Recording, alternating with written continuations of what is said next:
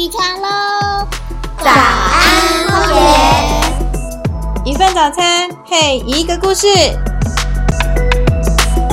我们一起为地球发声，让更美的风景成为可能。大海也来自水滴，有我有你，You are the one。灿烂着我们唱喂喂。早安，荒野！欢迎大家今天又来到早安荒野荒野生活专题系列。我是今天的主持人爬墙虎。上次跟大家介绍了爬墙虎这个有小吸盘的植物，会爬墙走壁。不知道大家有没有去找找这个墙壁上有小吸盘的植物？今天我们要继续请天狼星星星老师来跟大家聊一聊我们上一次还没有谈完的野菜的特别滋味，还有烹调方式。星星老师早安，早安。谢谢你再次接受我们的邀约，来到了早安荒野。我记得上一次啊，我们聊到有一些野菜在生活周边就可以找到，但是要特别注意，就是你找到的地方是不是可以你随便就把人家带回家这样子。那今天我们要来讲一下，就是这一些野菜的味道。到底是一个什么样的滋味？因为呢，你从小就跟野花、小草在那边讲话，我想你应该也可能知道它们的味道是怎么样。我们上次有说到，所谓的野菜，其实就是自己长在野外，没有人照顾的这些植物嘛。对。那这些植物因为没有人的照顾啊，所以他们必须要强壮自己，才有办法抵抗环境环境中的各种挑战。是。所以为什么很多人说，哎，野菜不好吃？哎。吃起来好像很苦，没错。好，那有的人会说有点涩涩的，嗯，或者是有些味道很奇怪。好，其实这些特别的味道啊，好，就是它在对抗、抵抗这些环境的各种挑战。比如说，它这些奇不好吃的气味可以让很多的虫不敢来吃它，这就达到保护它们自己的一种方式。哦。好，那但是我们人如果要吃的话，可能就会觉得哎有点不好入口嘛，对不对？对啊，那要怎么煮呢？所以我们会有一些比较特别的烹调方式。哎，所以有一些特殊的方法，比如说要加什么调味料吗？好，我们最简单最常用的方式就是水煮，水煮就可以了吗？就是在我们做正式的料理之前，先把这个植物用水烫过，好，穿烫，穿烫，对，就可以把一些苦涩的滋味把它就是消除。比如说有一次我在煮一个叫艾草鸡汤，艾草艾草不是都是呃拿来 熏香的，对对对，它也可以吃啊。OK，它有活血的一些功能。好，那煮艾草鸡汤的时候，就是我第一次不知道，就把整个艾草跟汤鸡都放在一起煮了，煮出来非常的香。可是喝了一口之后呢，我就发现有人的脸色变了，他的他的脸整个就揪在一起，他就说：“哦，这个好苦哦。”哦，所以艾草就是。喝起来其实是苦的，对，它是有一个非常浓重的苦味。嗯嗯嗯。那后来我就下一次煮的时候，我就把它先用热水烫过，再把它放下去跟鸡一起炖。这个时候它的苦味就大部分都消失了，然后会留下一些它比较特殊的清香味，所以呢鸡汤喝起来就非常的顺口好喝。哇，原来还要就是先做一个穿烫，然后才能跟鸡汤煮就对了。那除了用水煮的这个方式之外，我们很常利用的一个方式就是晒干。晒干哦，青草茶是不是也都一定要晒干？对，我们去青草茶店看，很多它的那个草都会挂起来。对对对对对。好，它的那个就是在做晒干那个动作。是。好，那像我们很常用到青草茶的原料是大花咸丰草。大花咸丰草不是就是那个路边都可以看到恰杂不？对对对。对，那它这个其实是青草茶一个很主要的原料。那我有一次在高中的时候带野菜课，我就让那个学生去校园里面除草，就是帮忙除大花咸丰草。然后可是它那个会有那个刺刺的恰杂不？对，没关系，那个其实都可以拿来煮，是没有关系。我们不会把它喝下去，我们把它过滤掉。哦，OK。那我就让学生直接直接采茶，然后就直接煮青草茶。所以它不用晒。呃，我那次是就是故意让他用不用晒的方式，直接就是他采完的草、除完的草，直接拿来煮茶。哦，那味道怎么样？那个学生煮完以后喝了一口，就说：“老师，这个太草了。草味太重了，草味它就是有一个比较明显的草腥味。哦草腥味。啊、，那个是高中生嘛，他们高中生都喝手摇饮啊，一定是很甜的东西嘛。没错，所以他们喝到这个就不太习惯。那我们跟几个老师就觉得他们不喝，我们就拿来喝嘛，就哎、是其实还蛮甘甜的。啊、哦，所以呃，其实可能因为现在的孩子都已经被这些比较甜的，就是饮料嗯、味觉，就是惯坏了，比较难够接接受这样子。对它味不过道比较重。的确是，好像也都是老人家才觉得就是青草茶比较好喝。不过晒干之后，就真的味道就比较不一样嘛。你把它晒干之后，像大花咸丰草，它那个草腥味就不见了，然后转而会变成一种很甘醇的味道，有点像我们喝乌龙茶，还会一种回甘的感觉。哎、听新老师这样一讲，我都觉得说，哎、下次看到那个青草茶，我应该要买来喝喝看。对啊，那是我们传统的生活智慧。嗯嗯嗯。那还有什么特别的烹调方式？啊，比如说腌制啊，哦，像一些比较涩的果实，我们可能可以用腌制的方式。哦，嗯另外还有就是可以把它跟一些蛋白质煮在一起。蛋白质是加蛋吗？对啊，把可以把它煮成蛋花汤啊，可以做成炒蛋啊、烘蛋啊，或是加一点肉丝下去跟这些菜一起炒。如果你真的不知道怎么处理这个野菜的话，就加蛋就对了。加蛋这是最好的烹调方式。对啊，嗯，就会比较滑润，然后那个滋味也不会那么明显。哦，那其实这些烹调方式也是让我们就是这些野菜变得比较就是平易近人。嗯，比较可口。新老师，你刚刚啊有跟我们提到那个青草茶，我一直很好奇啊，青草茶它到底是一种植物就可以把它煮出来呢，还是它其实是还有其他的植物？其实很多的植物都可以煮成青草茶，只是它的功效可能有点不太一样。有的可以清热啊，或是降火；那有的哦有说可以保肝等等的不同的效果。那像在那个清万华的青草巷附近，有一家老字号的青草店，它叫做老季安。那他在新一代回来接手之后呢，把它改成了一个叫比较像是文青的青草茶店。哦，文青现在不喝咖啡，喝青草茶了。对啊。好，那这个店里面有一个很特别的地方，就是它有一个叫做克制化的疗愈茶，克制化疗愈茶。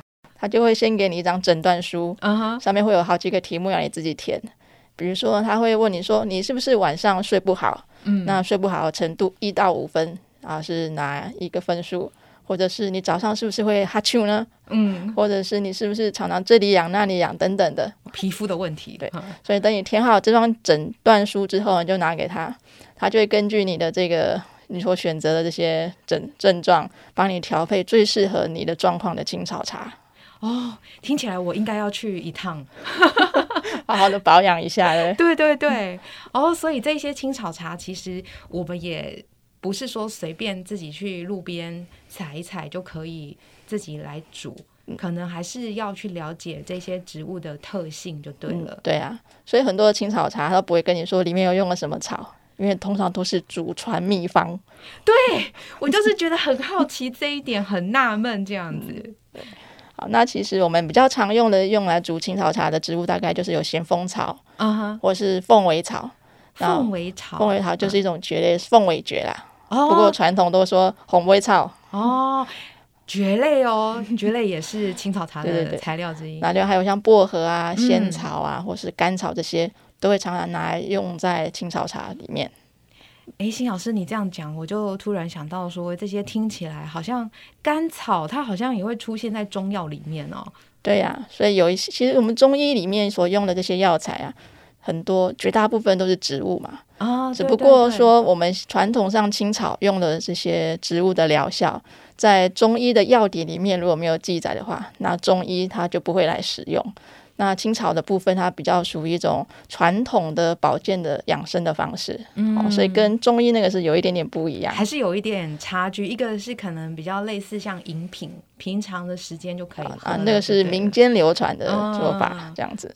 好，那那个除了这个不同的青草，它的功能可能不太一样之外，还有就是不同地方他所使用的青草也会不太一样。嗯嗯，因为我们常常都说是靠山吃山嘛，对不对？对好因地制宜。好，那是我的环境里面有什么样的植物，那它有什么效果，可能就会拿来使用。对，像一个最明显的例子就是，大家如果去过澎湖玩，一定会去喝当地一个饮料，澎湖对是什么？你记得吗？是 好，不要考试了，是跟仙人掌有关吗 跟仙人掌没有关系。仙人掌是一个外来种的植物。？OK，那边有个当地的植物叫做风如草，风炉草，它是一个菊科的植物。嗯那你去澎湖的时候，很多地方都会卖风炉茶。有有有，我好像有听过这个茶，但是没有想到它其实是跟植物有关的。嗯，它就是当地的一种菊科的植物，嗯然后他们常常就是会把它采回来，它整株都可以食用，采回来晒干，然后打碎之后就可以拿来煮青草茶。啊那我上次去玩的时候啊，那个青草茶店的老板娘特别推荐说一定要喝这个，因为我们去澎湖玩的时候常常都是大热天去嘛没嘛，错，对，所以很容易中暑。他就说你多喝一点这个，也就比较不会中暑。嗯他说像他的妈妈已经八十几岁了，然后就是常年都会使用这个风乳草。他说可以就是身体如果觉得有一点点不舒服啊，或者是便秘啊等等这些状况，他就赶快喝。所以他妈到八十几岁，现在身体还很健康。好，这是呃个人他们个人的使用体验呐、嗯，果然是祖传秘方啊，就是长期长期在使用的这样子。哎，辛老师，那呃，我们如果在野外啊，如果看到这些植物，我们认识的话，如果要采集的话，有没有什么特别要注意的？还是说食用上面有没有什么要特别注意的？好，因为这些野草或野菜啊，它是比较寒凉的，嗯如果体质本来就是比较冷底的，好，比较嗯虚的话，零得零得对对对，就要少吃一点，嗯好，或是加一些姜啊什么的来转变它的这个冷掉的这个习性。是另外就是还有一个非常重要，就是我们采集的时候，千万不要采到有毒的植物，对对对，这个要真的千万小心，所以要认识这些植物，对不对？要认识这些植物。可是如果不认识怎么办呢？不认识的话，我们可以用我们的舌头来当成我们的第一道防线，好，哦，就是我们可以先采一点点，好，来放在舌头上咬咬看。如果你一咬下去，觉得诶它很刺激，哦，你的舌头可能马上就很辣、很烫，会刺痛，那表示这个植物它可能含有一些毒性，那我们就先不要吃它了。对，这个方式应该就是神农氏的用的方式吧？对，所以量很重要，千万不要一次试太多。哦，所以其实我们舌头还是有一点就是自己的防卫机制，还是可以稍微试试看就对了，量不要太大就好了。嗯，不过我想各位听众朋友应该没有人想要当神农氏，大家其实去野外还是以先就是能够认识这些植物，然后你认识它，懂得辨别它，知道它的安全性，才去采集它。不过，辛老师，我还有一个问题，你知道，就是有时候啊，你看到这些杂草啊，上面其实会有很多的小昆虫。那这些小昆虫，我们要怎么样避免呢？还是说有什么方式要特别注意的？嗯，的确，我们在采这些菜、野菜或野草的时候，常常会发现，哎，这些野菜、野草都被捷足先登了。也对，有都有一些小洞洞比如说，呃，前阵子很多的那个构树的果实，啊上面你要采来吃的时候，发现，哎，上面已经有金龟子啊、蚂蚁已经在吃了。嗯嗯嗯，那另外，像我们常常拿来做那个插花柜的青苎麻，青苎麻，对我有一次带学生去采的时候啊，结果学生采回来的那个叶子里面有一只蝴蝶的幼虫 好特别哟、啊，因为青苎麻它是大红蛱蝶幼虫的食草，嗯嗯嗯所以我们在做采集的时候要特别的小心，不要去采到这些有虫的植物。那有不要采到有虫植物，并不是说担心说你吃到这些虫，然后会变成吃素，变成变成吃荤，吃荤的，不是这样。主要是我们不想要伤害这些生物啦，哈因为有很多的昆虫，它都是利用这些植物来当做它们的食物，甚至是居住的地方。嗯如果我们把它采集掉了，哦它就会失去它生活这个这个赖以为生的植物了。哎，也是耶。那所以也不要就是说一次一次采集就很大量，这样子可能也会造成就是某一些昆虫或者是说某一些呃动物宝宝就是没有没有食物可以吃。对，而且我们这些野草野菜常常被认为是杂草嘛，所以常会被人家清除掉。像我们家社区的那个我们里的志工，就常常在那边路边拔草，他们就觉得 长得草不好看，就把它拔掉。对对对。那还有一种啊，就是除了就是拔草之外啊，我曾经看过，就是有一些农田啊，它那个农田的旁边的杂草全部都超灰大，然后就是都一片都是干枯的，那个是怎么回事啊？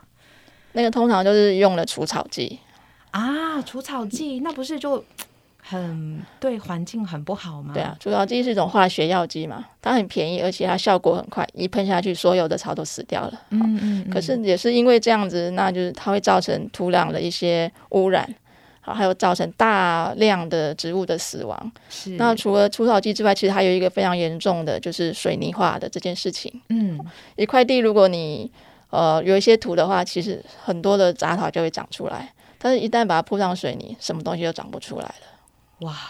所以这样听起来，杂草其实也是我们环境的指标。诶，如果就是说这块农地其实它是呃好的，其实你是可以看得到这些杂草的存在。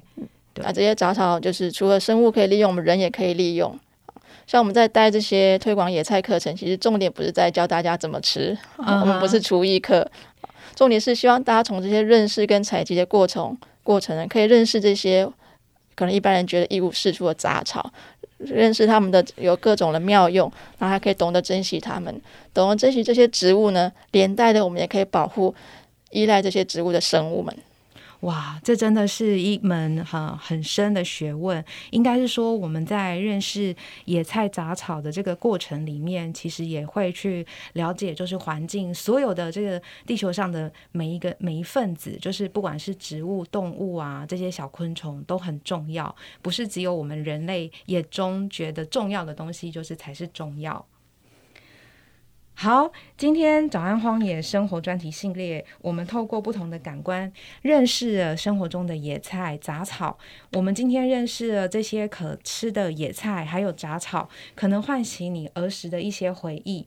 也有可能你从来都没有吃过这一些野菜野草，也欢迎大家可以去呃有机会上一上就是星星老师的野菜课，可以有新的感官体验。那透过这两集节目，我们也知道说野菜不野。杂草也不杂，这些植物与我们的生活有紧密程度的相连接，甚至也是我们环境指标的呃重要依据。这样子，所以对于野外的昆虫或者是野外的动物来讲，这些杂草也是非常重要的。下次走在野外或在家里附近散步的时候，期待大家可以低下头来找找看，说不定就会遇上星星老师，还有星星老师介绍的这一些植物哦。好，那欢迎大家有空也可以去二格山，就是找星星老师走走聊聊。好，再一次谢谢星星老师天狼星为我们就是介绍了这个野菜课，谢谢大家。